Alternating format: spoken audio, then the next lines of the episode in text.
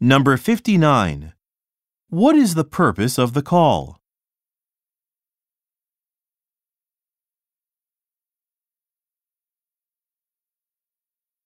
Number 60.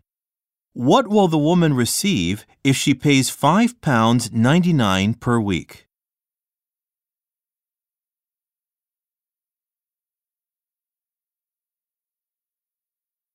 Number 61. What is implied about the Bristol Times?